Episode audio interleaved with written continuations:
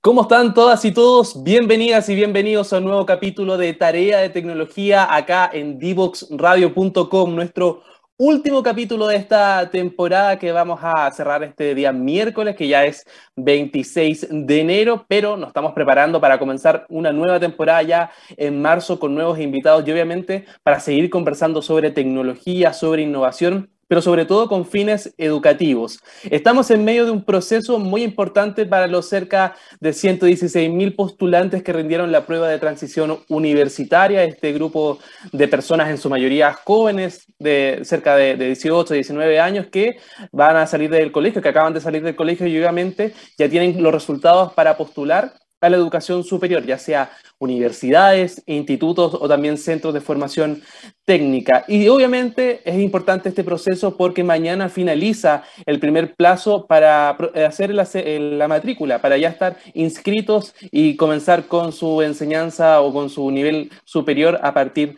de marzo. El 28 de enero comienza la segunda etapa, sobre todo pensado en aquellos que estaban en listas de espera, por ejemplo, que estaban esperando algún tipo de resultado o ver si avanzaba o bajaba, por ejemplo, el puntaje de corte bueno, todas esas personas van a estar, eh, van a ser parte obviamente del segundo proceso que comienza este 28 de enero, pero mañana finaliza entonces para aquellos que ya lograron su puntaje, y que cuentan con los requisitos también para eh, eh, poder ingresar a la educación superior. Pero este año 2022 va a continuar obviamente bajo los resguardos sanitarios van a ser claves para que los distintos estudiantes que se sumen y aquellos que ya están en las universidades, en los institutos, puedan continuar con su año académico dentro de la normalidad que permite obviamente esta pandemia. Vamos a estar evaluando, por ejemplo, si van a continuar las clases híbridas, si son recomendables o no, cuáles van a ser los resguardos que se van a estar tomando, sobre todo en la educación superior. Y para eso vamos a estar con una rectora que nos va a estar acompañando esta tarde acá en Tarea de Tecnología. Ella es Marisol Durán, la rectora de la Universidad Tecnológica Metropolitana, la UTEM, que cuenta con hartas carreras que están vinculadas a la ingeniería, a la ciencia, a la tecnología. Por lo tanto, vamos a estar conversando con ella respecto a cómo está haciendo este proceso de matrícula, este proceso de admisión 2022, pero también cómo se preparan para este nuevo año académico, considerando, por ejemplo, que los casos de coronavirus están al alza. Hoy se registraron más de 18.000 casos nuevos, por lo tanto, es la cifra más alta desde que comenzó la pandemia hace ya dos años. ¿Qué medidas se van a tomar en las salas de clases? ¿Van a continuar las clases híbridas o no? ¿Son recomendables? Todo esto lo vamos a estar hablando en este capítulo de Tarea de Tecnología y donde ustedes también pueden ser parte utilizando el hashtag Tarea de Tecnología en Twitter. Ahí vamos a estar revisando todas sus preguntas, todos sus comentarios para que sean parte también de esta conversación. Antes de darle la bienvenida a Marisol, nos vamos a la primera canción de este capítulo y al regreso hablamos de cómo se prepara la UTEM para el nuevo año académico 2022. No te quedes fuera. Conversaciones de futuro para Latinoamérica. Latinoamérica. Cada martes y jueves a las 9 de la mañana en LATAM 2050 con Ángel Morales. Somos divoxradio.com.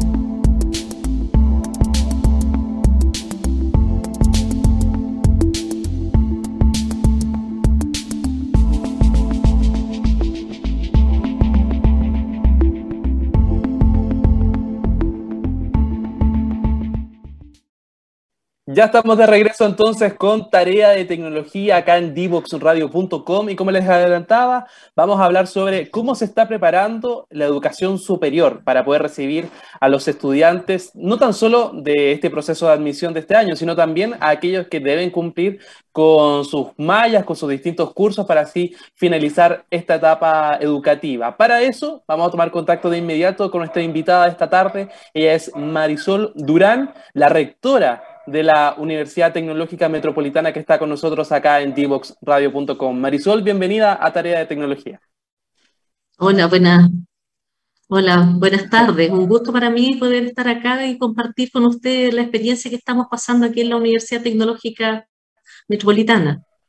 Claro, porque están en medio de, Claro, está en el medio de este proceso de matrícula, ya son cerca de 9.000 los estudiantes que están matriculados en la UTEM, pero se van a sumar nuevos estudiantes a partir de marzo. ¿Cómo ha sido este proceso de admisión 2022, Marisol? Mira, el proceso se ha llevado en forma bastante fluida. Eh, nos hemos preparado todo el año para este proceso, el más importante que tiene la universidad y las universidades para lo que es la sustentabilidad y la proyección de sus proyectos académicos.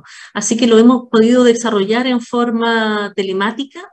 Gran parte de los jóvenes que han quedado seleccionados se han matriculado a través de la plataforma y han venido a la institución porque hemos desplegado también eh, todos los procesos administrativos y de consulta que pudiesen tener algunos jóvenes que han tenido algún impedimento para conocer su tema de beca, beneficio o algunos apoyos que pueda entregar la universidad que han llegado personalmente a nuestra institución. Y aquí eh, la universidad en la Casa Central en 18161 ha tenido las puertas abiertas para responder cada una de sus inquietudes. Marisol, ¿y este proceso de manera telemática estaba planeado así desde un principio o fue obviamente un recurso en base al escenario que estamos viviendo, a la alza de casos que, que está generando Omicron acá en nuestro país? Mira, el proceso en general, el de matrícula, lo tenemos programado en forma remota. Los, jóvenes pueden hacer su matrícula en forma remota a través de la plataforma, pero siempre hemos dispuesto de un espacio aquí en, nuestra casa central para que los jóvenes que tengan algunas dificultades pudiesen venir. Ahora, eh, aquellos que vienen aquí a la universidad, eh, tenemos estrictos protocolos también sanitarios eh, nos hemos apegado a todo lo que ha indicado la autoridad sanitaria para que no tengan ningún riesgo, así con los jóvenes que están eh, y los funcionarios que están aquí al interior de la universidad, como también aquellos que vienen a hacer sus consultas y en eso hemos sido como bien rigurosos porque desde un inicio del año 2020 nos ha preocupado la, la seguridad y la salud también de todos los miembros de la comunidad universitaria. Claro, yo estaba revisando que durante el 2020, cuando recién comenzó la pandemia, implementaron rápidamente las clases telemáticas, las clases online para que no se suspendiera el año académico y así los estudiantes pudiesen continuar con, con sus estudios pese al confinamiento, a la cuarentena y a, las diversas complicaciones. ¿Cómo fue ese proceso, Marisol, de, adaptarse a este escenario mm. que era tan incierto, que sigue siendo tan incierto para todos? Sí, mira, en ese momento además eh, yo era vicerrectora académica, por tanto tuve doble, doble tarea y un compromiso bastante importante porque para nosotros fue un desafío sumamente fuerte implementar el nuevo proceso académico sin alterar las actividades académicas que ya teníamos programadas.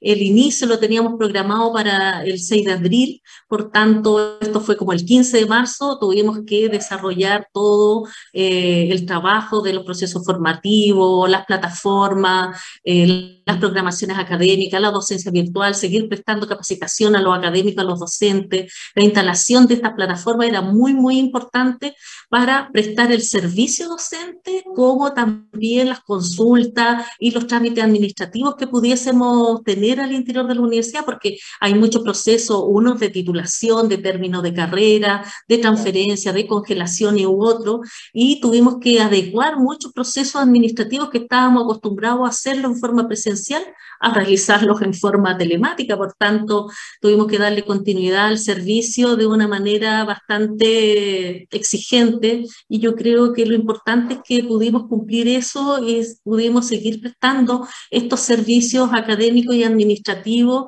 a los estudiantes y también a la universidad en general, porque junto con las actividades académicas tenemos también las actividades de transferencia tecnológica, de vinculación con el medio, de investigación, de posgrado, por tanto la universidad tuvo que seguir eh, funcionando y adecuando todos sus procesos y servicios a esta manera eh, que era telemática. Por tanto, fue un trabajo intenso y lo importante es que la comunidad también respondió y pudimos sacar adelante el semestre, el primer semestre 2020, el segundo, y bueno, en el año 21 eh, ya también nos encontrábamos con procesos que ya estaban funcionando funcionando en forma regular, pero además eh, tuvimos que ir suplementando todo el apoyo que habíamos estado dando los estudiantes en una primera etapa, con estos servicios eh, de apoyo psicosocial también, de salud, de acompañamiento, producto de este confinamiento que también afectó a los jóvenes, afectó a los académicos, a los administrativos,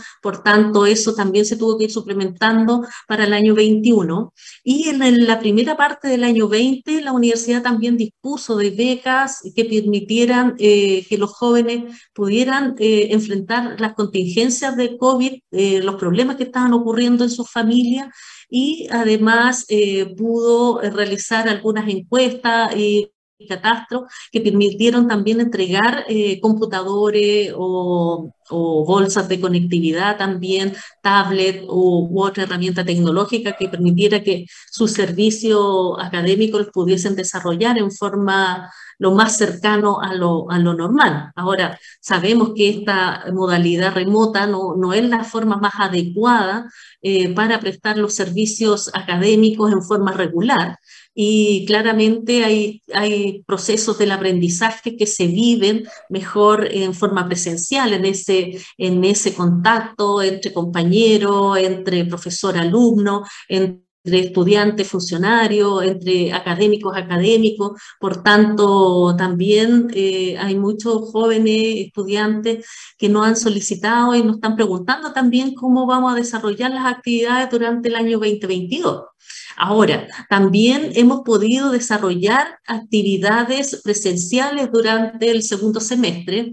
Estamos muy preocupados, especialmente por aquellas carreras que tienen una fuerte base de actividades prácticas y esas actividades prácticas eh, que se desarrollan necesariamente en el laboratorio y que en ese periodo se habían desarrollado a través de software, a través de trabajo telemático, hoy día lo pudimos llevar a, a la universidad a trabajo en laboratorio, eh, mantuvimos de todas maneras las condiciones de aforo, se establecieron también medidas de ingreso, de seguridad, eh, de desinfección, en cada uno de los espacios que el protocolo así lo indicaba, de manera que esa actividad se pudiera desarrollar con la seguridad que eso ameritaba.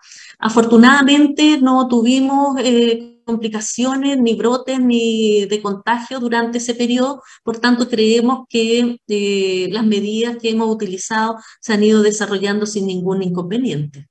Marisol, pero me imagino que muchos de, los estudiantes, de estos 9.000 o casi 9.000 estudiantes que están matriculados en la UTEM, la mayoría o varios de ellos deben ser de regiones donde quizás tenían que compartir recursos tecnológicos como un computador, un celular en su casa. ¿Cómo fue un poco la ayuda a los estudiantes que están fuera de la región metropolitana?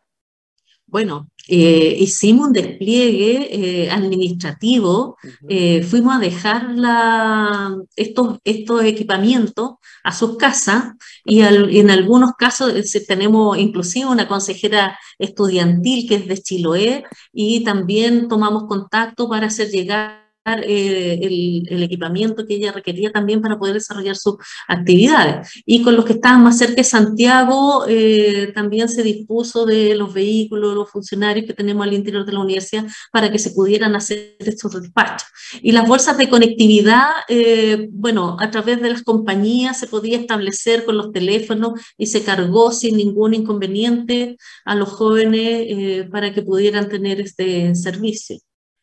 Tú nos comentabas que obviamente las clases híbridas fueron clave para poder mantener a los estudiantes, a los eh, docentes también involucrados con este año académico y así no suspenderlo como ocurrió así en otras instituciones. Eh, ¿Cuál es el balance respecto a las clases telemáticas? ¿Qué falta para mejorar de cara a un escenario que al parecer está siendo tan complejo como el principio de la pandemia? Están continuando eh, esta alza constante de los casos activos de coronavirus, si bien la mayoría de la población está vacunada, eso podría ser un plus en comparación a ese momento, pero ¿qué medidas van ustedes a tomar a partir de, de marzo cuando nuevamente regresen a clases los estudiantes? Bueno, eh, nosotros tomamos algunas determinaciones a través de nuestros cuerpos colegiados. Tenemos el Consejo Académico que está formado por los decanos eh, y los vicerrectores y vicerrectoras. Y también la rectora forma parte de ese Consejo Académico. Se analizó la situación del año académico 2022 y tenemos tres escenarios. El primero, eh, considerando también, y esos tres escenarios van a estar en función de la situación sanitaria que pueda tener el país y, de las medidas también que se puedan definir respecto de la situación de contagio que pudiésemos tener. Eh, afortunadamente, más del 90% de nuestros estudiantes se encuentran vacunados y ahí tenemos algunos reportes que nos ha entregado el Ministerio de Educación en torno a eso. Por tanto, nos da también cierta tranquilidad de que ellos eh, están también comprometidos con este compromiso también de cuidarse ellos y cuidar también a los que están eh, cerca de, de, de ellos. hemos definido que si las condiciones así lo meritan todas las actividades, eh, volvemos en forma presencial y con las medidas que estén estimadas en su momento.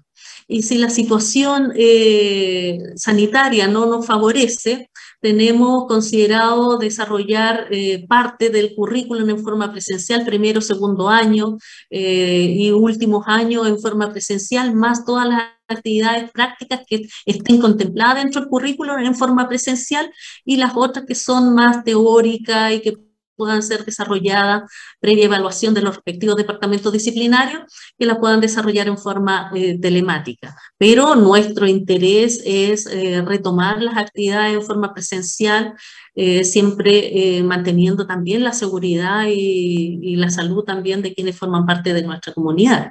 Creo que eso es fundamental y hoy día lo quieren tanto los estudiantes, los académicos, pero también quieren certeza y quieren seguridad de que no les va a pasar nada estando aquí eh, gran parte de la jornada del día eh, fuera de su, de su casa o de sus lugares donde ellos se desarrollan.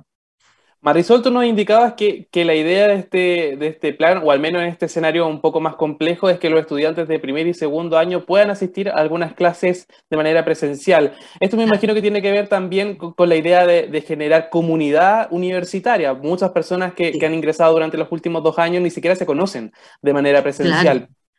Sí, sí, no, de todas maneras. De hecho, eh, se me había olvidado comentarles que nosotros establecimos un semestre extraordinario de verano y ahí cada unidad eh, definió cuáles eran las asignaturas que tenían más brecha entre eh, las actividades que se habían desarrollado en forma telemática y las que se estaban desarrollando cuando se desarrollan en forma práctica. Y durante el mes de enero esas actividades se pudieron también desarrollar eh, durante este periodo de manera de ir cerrando también las brechas de aprendizaje que pudiesen haber quedado en nuestros estudiantes. ¿Y más o menos qué, qué ramos eran los que se tuvieron que reforzar durante el verano?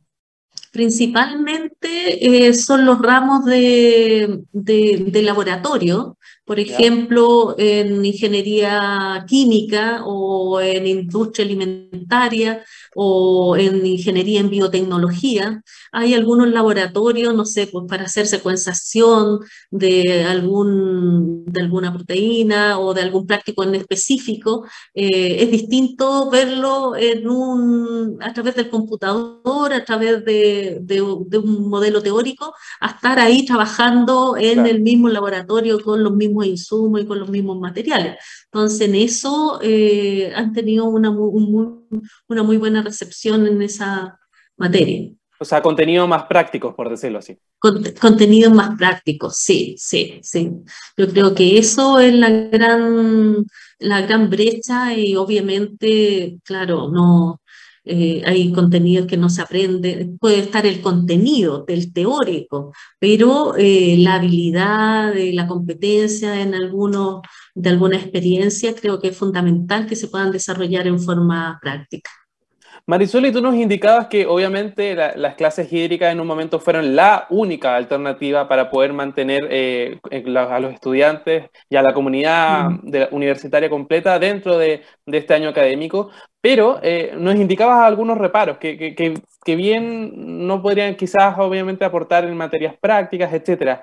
¿Cuál crees que es el siguiente paso, sobre todo eh, eh, considerando que, el escenario se está complicando? ¿Crees que las clases híbridas son realmente recomendables después de dos años que hemos aprendido respecto a cómo llevar adelante este tipo de educación de manera telemática? ¿O crees que hay que potenciar quizás otras alternativas con más resguardo sanitario, manteniendo los que ya se están implementando?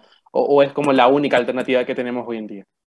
Claro, ahora eh, tendríamos que quizás eh, aclarar eh, que entendemos por clase remota, donde la hacemos 100% a través del computador, o híbrida, que se entiende también que parte eh, que se puedan hacer en tiempo real y un grupo la pueda tomar eh, en forma remota y, y en forma voluntaria. Algunos pueden ir a la sala de clase.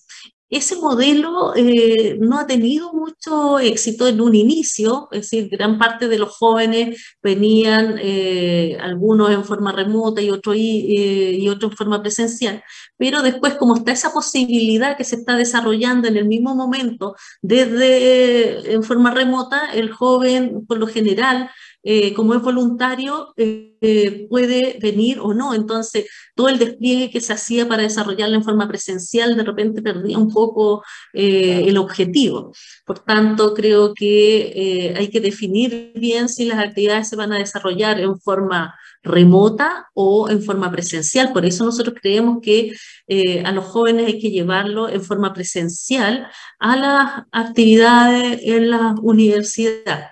Eh, de manera que ellos puedan eh, estar ahí en la sala de clase con los respectivos resguardos. Ahora eh, tenemos que ver si la autoridad sanitaria va a decir no, no hay aforo, sí hay aforo, porque estamos retrocediendo en algunas de las. Entonces, creo que también hay un cierto grado de incertidumbre que, no, que nos envuelve y lo importante es que nosotros aquí en la universidad eh, nos tenemos tres escenarios y en esos tres escenarios son los que vamos a ver según la situación que tengamos en marzo, vamos a evaluar cómo las vamos a desarrollar.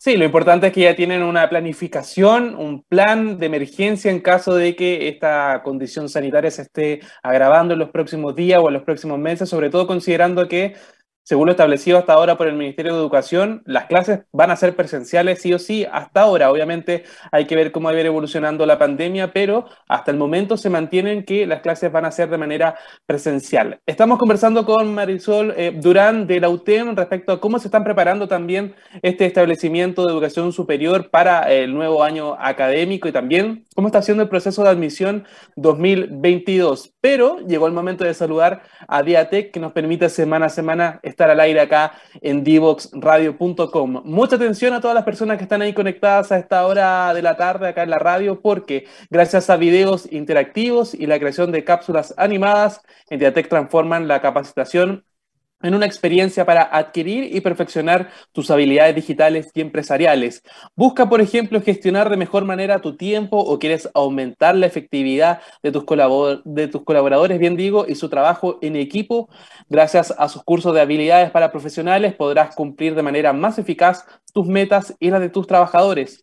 Aprende a elaborar presentaciones efectivas, a gestionar tu tiempo y a mejorar el trabajo en equipo. Conoce más sobre sus cursos y capacitaciones en www.diatec.cl o también los puedes encontrar en redes sociales buscando Diatec, Diatec siempre con Y, ahí van a encontrar fácilmente y van a poder conocer también los distintos cursos y capacitaciones que ofrece esta empresa. Nosotros nos vamos ahora a la segunda canción de este capítulo de Tarea de Tecnología y a la vuelta seguimos conversando con Marisol respecto a la educación superior en este año 2022.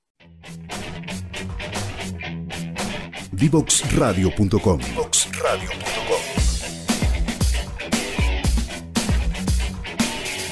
Conversaciones que simplifican lo complejo.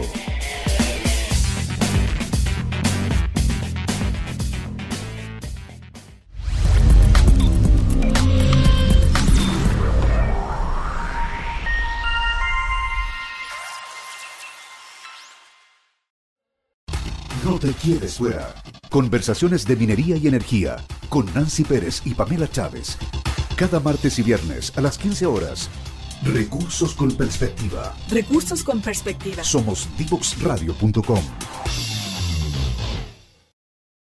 Ya estamos de vuelta en tarea de tecnología, siempre conectados acá en divoxradio.com y recuerden que nos pueden encontrar en todas las redes sociales. Estamos en Facebook, estamos en Twitter, en Instagram, en YouTube y también pueden revivir todos nuestros capítulos y del resto de los programas de Divox Radio a través de podcast en Spotify y en SoundCloud para que los puedan escuchar cuantas veces quieran. Este sí o sí va a estar también ahí disponible porque estamos conversando con Marisol Durán de la UTEM, la rectora de la UTEM, porque eh, están ya preparándose para lo que va a ser este año académico 2022. Nos comentaban que son tres los posibles escenarios que se están barajando y ya se tienen planificación para poder llevar a cabo las clases y el año académico de manera lo más normal posible, obviamente considerando las restricciones que se pueden tomar debido a la crisis sanitaria. Me estaban preguntando, Marisol, por interno respecto a cuáles están siendo las carreras más demandadas y cuál es el perfil de los estudiantes que se están matriculando hoy en día en la UTEM. Bueno, eh, las carreras más las carreras más demandadas eh, son las la ingeniería civil en computación, mención informática, lejos la que ha tenido mayor postulación y mayor matrícula, la ingeniería informática, la ingeniería comercial, arquitectura, ingeniería industrial, eh, contador público y auditor, han sido las carreras que más, más demanda de estudiantes ha tenido. Así que eso está también asociado con la empleabilidad y bueno, nuestra institución es una universidad que tiene una muy buena empleabilidad de sus egresados, pero esas lejos representan eh, las carreras que, han tenido mayor eh, postulación y el momento también de matrícula. Y esto me imagino que, que, motivados muchos por lo que ha significado esta crisis sanitaria y las oportunidades en cuanto al uso de innovaciones, de tecnología, ¿cómo se está promoviendo ese tipo de, de campo laboral dentro de la universidad?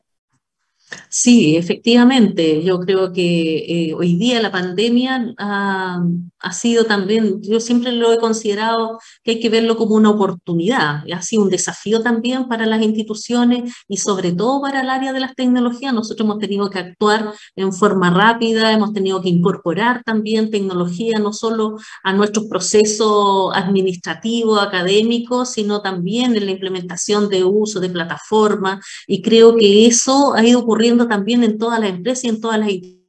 Por tanto, obviamente el campo de, la informática, la Internet de las cosas, eh, son áreas eh, que están siendo muy, muy, muy demandadas, así también como la de la ciencia, la tecnología, la biotecnología, también están teniendo una demanda bastante importante y un interés eh, de los jóvenes por poder estudiar y estar capacitados también para responder a las exigencias que hoy día el campo laboral también está imponiendo, porque no necesariamente responde a una disciplina, sino que la tecnología se transversaliza en todas las disciplinas y obviamente eh, hoy día tú puedes estudiar eh, el área de la salud, el área de la ciencia social y el otro, pero necesitas conocer también todas estas herramientas tecnológicas para también eh, ser oportuno, ser eficaz y responder también y pertinencia a las demandas que puedan estar ocurriendo también en la sociedad en su conjunto.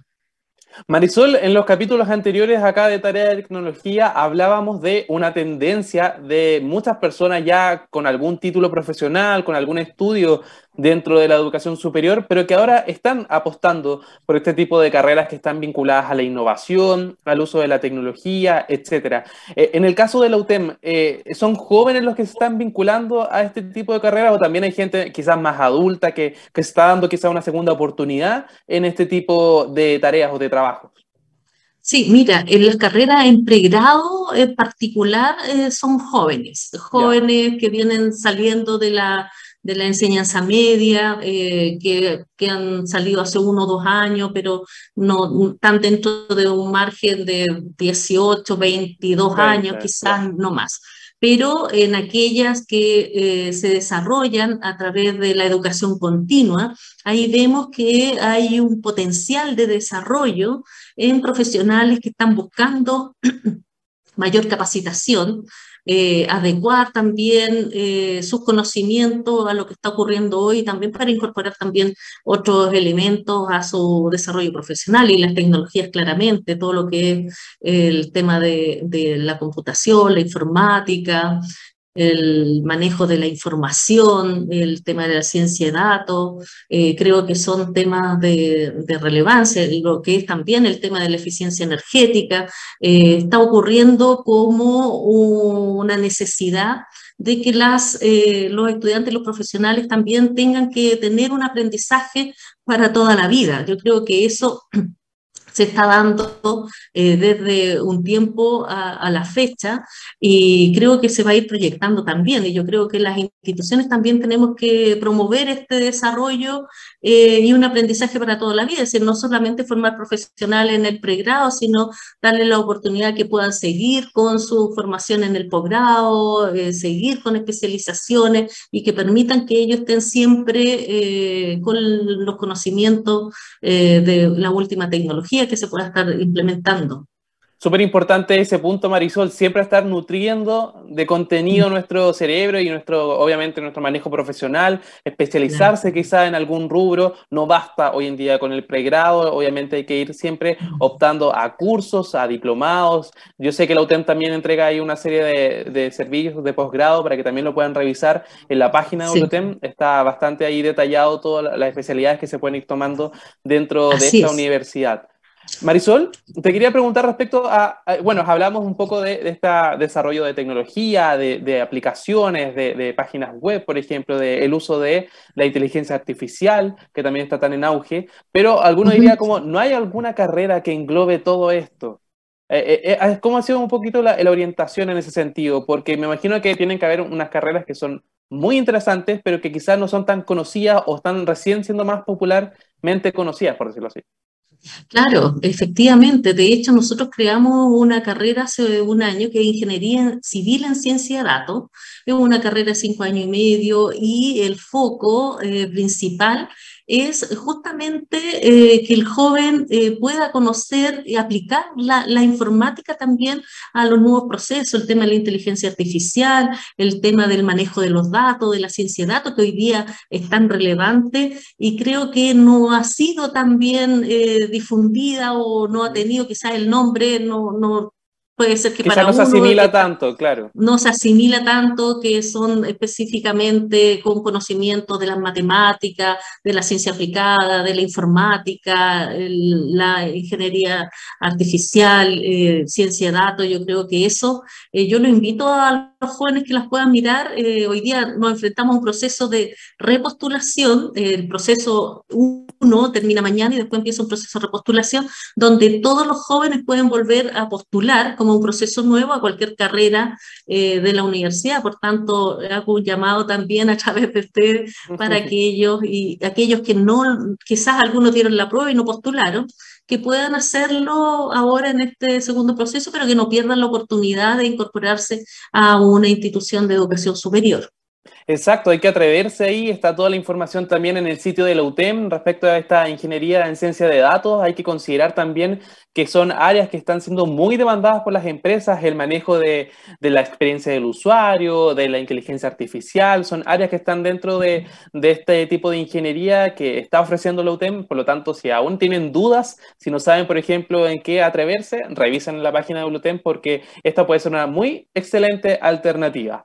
Marisol, ya para ir antes de, de ya cerrar la entrevista, quería preguntarte respecto a cómo ves el tema de la brecha digital, sobre todo en establecimientos de educación superior públicos. Ustedes son parte de esta red de universidades públicas a lo largo del país y me imagino que el acceso a computadores, el acceso a, bueno, a conexión a Internet también es muy dispar en comparación a universidades privadas o, que tengan quizás eh, más recursos o acceso a, más tecnología o, a, protocolos respecto a este tipo de temas. ¿Cómo crees que, que se ha enfrentado esta desigualdad, esta brecha digital en este tipo de establecimientos y cómo se, se puede mejorar, sobre todo considerando el rol de las autoridades en este tema? Bueno, yo creo que la brecha existe, nos dimos cuenta con la pandemia, efectivamente, eh, sobre todo en la enseñanza escolar, media, eh, vimos grandes deficiencias, eh, los jóvenes tuvieron problemas para poder acceder hoy día a la formación y además eh, necesitamos también capacitar a nuestro cuerpo docente en tecnología y, en metodologías que permitan eh, entregar los conocimientos de mejor manera. Creo que estamos al debe Eh, tenemos un gran trabajo por desarrollar, creo que hay que invertir. Eh, esto no lo consideraría yo un gasto, creo que es una inversión, porque en la medida que la conectividad esté sea de acceso a todos y a todas, eh, de Erika a Punta Arena, de, de norte a sur, de Cordillera Mar, eh, creo que ahí vamos a recién eh, a poder pensar en, nivelar la cancha. Eh, mientras no exista conectividad, estos periodos de pandemia han manifestado o han dejado claramente establecido que es muy difícil poder entregar los conocimientos que uno requiere de la manera más adecuada y para las instituciones como la nuestra, que recibimos a jóvenes que vienen de la enseñanza media, jóvenes que vienen eh, de una situación también económica más bien eh, eh, descendida, con un capital cultural también de colegios municipales, de colegio particular subvencionado, también tenemos que proporcionarle no solo la formación, sino también las condiciones para que ellos puedan ir desarrollando estos conocimientos. Por eso se establecieron este conjunto de, recursos, eh, equipamiento, computadores, tablets, bolsa de conectividad, para que los jóvenes, era como antes cuando íbamos al colegio, eh, te mandaban el lápiz, la goma y el cuaderno, y día eh, lo básico, lo básico es esto, tener la posibilidad de conectarnos, de conversar, de tener un computador, un medio y de podernos, y poder conversar y, y, transmitir también el conocimiento que se requiere. Por tanto, creo que nos falta eh, llegar a ese nivel mínimo, tener, eh, tener el lápiz, la goma y el cuaderno para poder ir a la sala de clases. Entonces, mientras no lo tengamos, creo que hay una tarea larga por hacer y también creo que es un llamado también a las autoridades para que puedan eh, ocuparse de eso. Sin duda uno de los desafíos pendientes y que, más que claro quedaron durante estos dos años que ya llevamos de pandemia. Y hay que considerarlo obviamente, hay que tener en cuenta que el escenario sanitario continúa, que la pandemia no ha sido superada todavía, se están aumentando los casos, por lo tanto hay que tener mucho en consideración este tipo de brechas digitales que sin duda, como tú los indicabas Marisol, continúa ahí presente y afectando a muchos jóvenes y estudiantes de no solamente de la educación superior, sino en todos los niveles, pero hay que tenerlo ahí en cuenta. Recordarles entonces, antes de despedirte, Marisol, que está vigente el proceso de matrícula, vence mañana el primer plazo y el 28 comienza la repostulación para todas las personas. Revisen ahí en utem.cl, está en detalle de todas las carreras que están disponibles, también hay de posgrado, distintos cursos que pueden revisar para que se entusiasmen y aprendan, que es lo más importante de todo. Marisol Durán, rectora de la Universidad Tecnológica Metropolitana, muchas gracias por estar con nosotros esta tarde acá en Tarea de Tecnología. Muchas gracias a usted, Nicolás, eh, a Radio Dipox, eh, por la invitación y por el espacio para poder compartir y dar a conocer un poco más de lo que es la Universidad Tecnológica Metropolitana. Gracias. Con esto nos despedimos, nos vamos a la tercera canción, entonces ya la vuelta a la interrogación para cerrar este capítulo del día miércoles. No te quedes fuera. Conversaciones de futuro para Latinoamérica. Latinoamérica. Cada martes y jueves a las 9 de la mañana en LATAM 2050 con Ángel Morales. Somos divoxradio.com.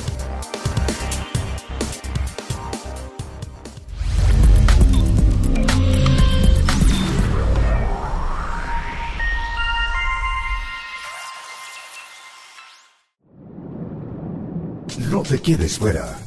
Aprende sobre fenómenos naturales, sus riesgos y planificación territorial. Cada martes y viernes a las 11 de la mañana con Cristian Farías en divoxradio.com. Estamos de regreso con el último bloque de este capítulo de Tarea de Tecnología, el último de esta temporada, porque vamos a volver en marzo con nuevos invitados y con nuevos temas para seguir conversando con ustedes. Pero vamos a hacer la interrogación de este día miércoles. Como cada capítulo de miércoles, vamos a revisar una página web que tiene un tema bastante interesante que estábamos conversando con Marisol Durán de la UTEM hace un rato. Tiene que ver con la demanda de carreras. En este caso son carreras técnicas, sobre todo pensando en aquellos que aún no se matriculan que quieren estudiar en la educación superior, pongan mucha atención a este artículo porque son las cinco carreras más demandadas en cuanto a la educación técnica, por ejemplo, centros de formación técnica. La primera es las ciencias de la educación, una carrera obviamente pensada en planificar, analizar, diseñar programas e implementar sistemas de información con el fin de incrementar la productividad en la gestión de la organización. Una muy buena alternativa que está vinculada a el uso de herramientas digitales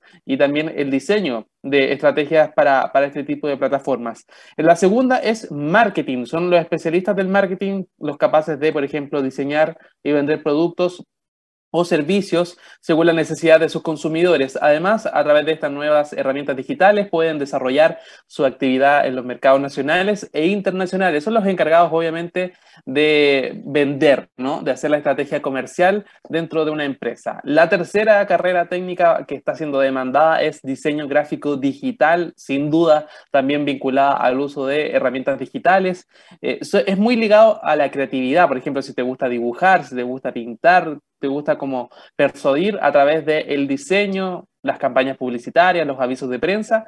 Diseño gráfico digital puede ser entonces una excelente opción si aún no tienes claro que estudiar una carrera rápida, no más de dos, dos años y medio, por lo tanto ya puedes enfrentarte de inmediato al mercado laboral. La cuarta tiene que ver con la administración. Son profesionales que desarrollan, administran y guían hacia el cumplimiento de objetivos en una empresa, en un negocio o en algún proyecto y utilizan, por ejemplo, de manera responsable eh, el, dinero, los recursos, las herramientas digitales, las metodologías ágiles, etc. Una muy buena opción también alternativa para todos los que les gustan las matemáticas, manejar los equipos, que tienen liderazgo, por ejemplo administración puede ser una muy buena alternativa. Y para finalizar, la quinta que tiene que ver con telecomunicaciones y desarrollo de software.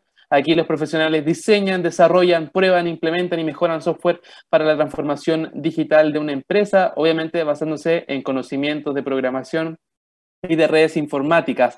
Es bastante útil también saber este tipo contenido porque tiene que ver con el desarrollo de aplicaciones, de páginas web, de distintas herramientas digitales y se aprende con mucha práctica, pero bastante rápido en comparación a quizás una carrera universitaria. Así que son cinco opciones que entrega infobae.com para que también las analicen, las discutan, vean si les interesa o también pueden revisar las distintas mallas curriculares en los distintos institutos, de los centros de formación técnica y también en algunas universidades que se entrega estos cursos, pero ya a un nivel más técnico. Con esto, nosotros despedimos este capítulo de Tarea de Tecnología. Como les comentaba, el último de esta temporada, pero ya estamos preparando cosas nuevas. Antes de despedirme, sí, quiero agradecer a todo el equipo de Divox Radio, a Boris, a Arnaldo, a la Connie que está ahí cada capítulo manejando los controles y obviamente a todas las personas que han podido eh, participar de este proyecto y que ha sido tan importante en lo personal porque me permite también conectarme con ustedes y también promover el uso de la tecnología de manera responsable, sobre todo cuando estamos hablando de educación. Espero que nos acompañen desde marzo, cuando volvamos nuevamente acá a divoxradio.com con una nueva temporada de tarea de tecnología. Nos vamos, nos vamos de vacaciones, descansen, aprovechen los que pueden y nos volvemos a encontrar entonces en marzo. Que tengan una excelente tarde.